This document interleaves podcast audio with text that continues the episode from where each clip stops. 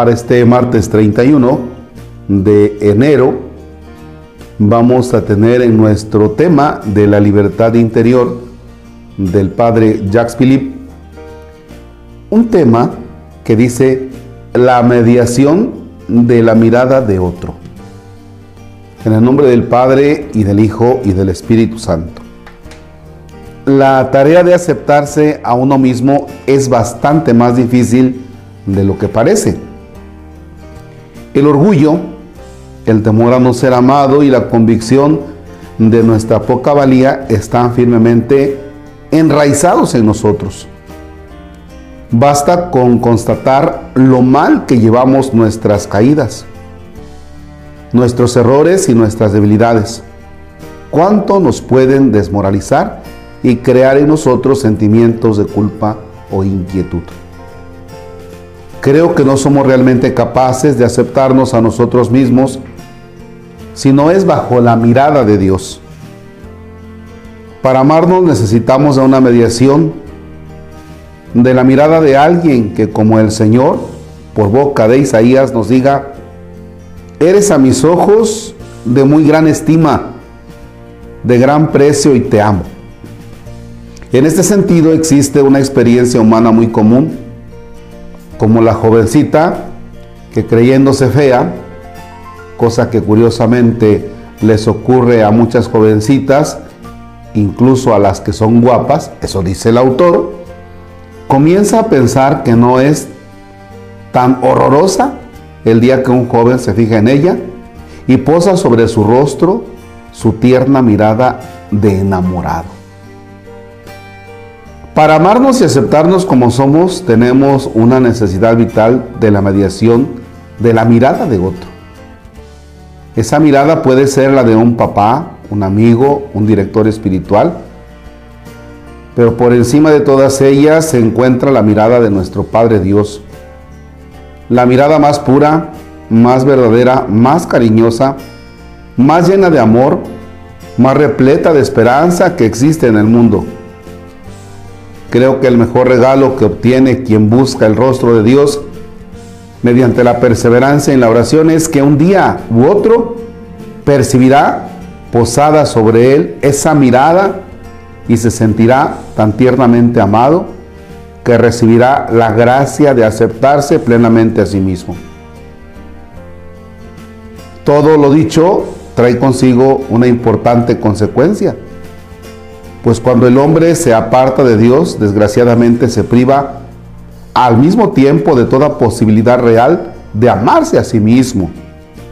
Y a la inversa, quien no se ama a sí mismo se aparta de Dios, como hemos explicado un poco antes. Hay un diálogo en el que en una comunidad religiosa la anciana priora dirige unas palabras a una joven. Ante todo, no te desprecies nunca. Es muy difícil despreciarse sin ofender a Dios en nosotros. Me gustaría concluir este punto citando un breve pasaje de un hermoso libro. Durante mucho tiempo consideré la imagen negativa que tenía de mí como una virtud. Me había prevenido tantas veces contra el orgullo y la vanidad que llegué a pensar que era bueno despreciarme a mí mismo. Ahora me doy cuenta de que el verdadero pecado consiste en negar primero el amor de Dios por mí, en ignorar mi bondad original. Porque si no me apoyo en ese amor primero, en esa bondad original, pierdo el contacto con mi auténtico yo y me destruyo. Ay, caray, qué fuerte este aspecto. ¿Por qué? Si nos vamos al libro del Génesis, cuando Dios está creando, Dios todo lo hace muy bueno y cuando viene la creación de la persona humana dice, pero muy bueno. En ese aspecto, mirarnos desde otro ángulo nos puede ayudar a la aceptación de nosotros mismos. Fíjese que aquí, cuando nosotros no nos miramos desde Dios, desde su misericordia, puede llegar el momento en el que nos sentimos señalados, condenados, cuando Dios realmente encuentra en nosotros cosas buenas. Aceptarnos nosotros desde Dios. Vamos al pasaje de saqueo. Saqueo, él se excluye. Saqueo se siente señalado. Y aunque quiere conocer a Jesús, por eso va y se trepa en un árbol, pero no lo hace de manera cercana porque él se siente señalado. ¿Qué pasa? Que Jesús le dice a Saqueo, ven, baja, hoy tengo que hospedarme en tu casa. Curiosamente, hoy platicaba con un joven una situación un poquito difícil y decía, si a alguien le debo que yo esté aquí de pie y con ganas de luchar es a Dios, porque Él es el que me ha levantado.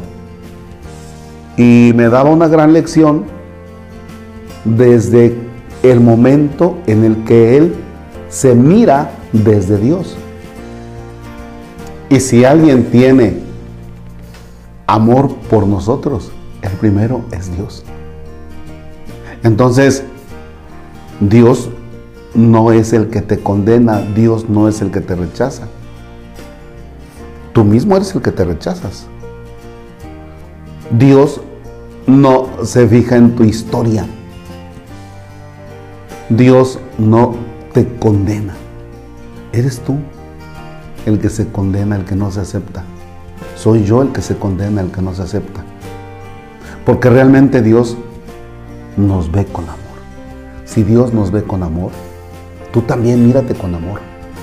Y mira tus debilidades, también míralas con amor. Y vas a ver que mirando tus debilidades con amor, vas a aprender a manejar esas fragilidades. Y las vas a manejar, pero también teniéndote mucha consideración, no condenándote. ¿Ya? O sea, no recriminando, no culpándote.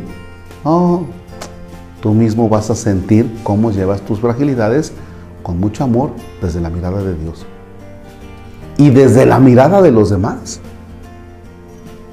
Yo debo decirles que por años no me he valorado. Les va a sonar fuerte. Ay, padre, ¿cómo dices eso? No, o sea, yo no me valoro a mí. Pero ustedes a través de sus comentarios, de lo que te van diciendo, y no porque ande yo limosneando cariño, o quién sabe, ¿verdad?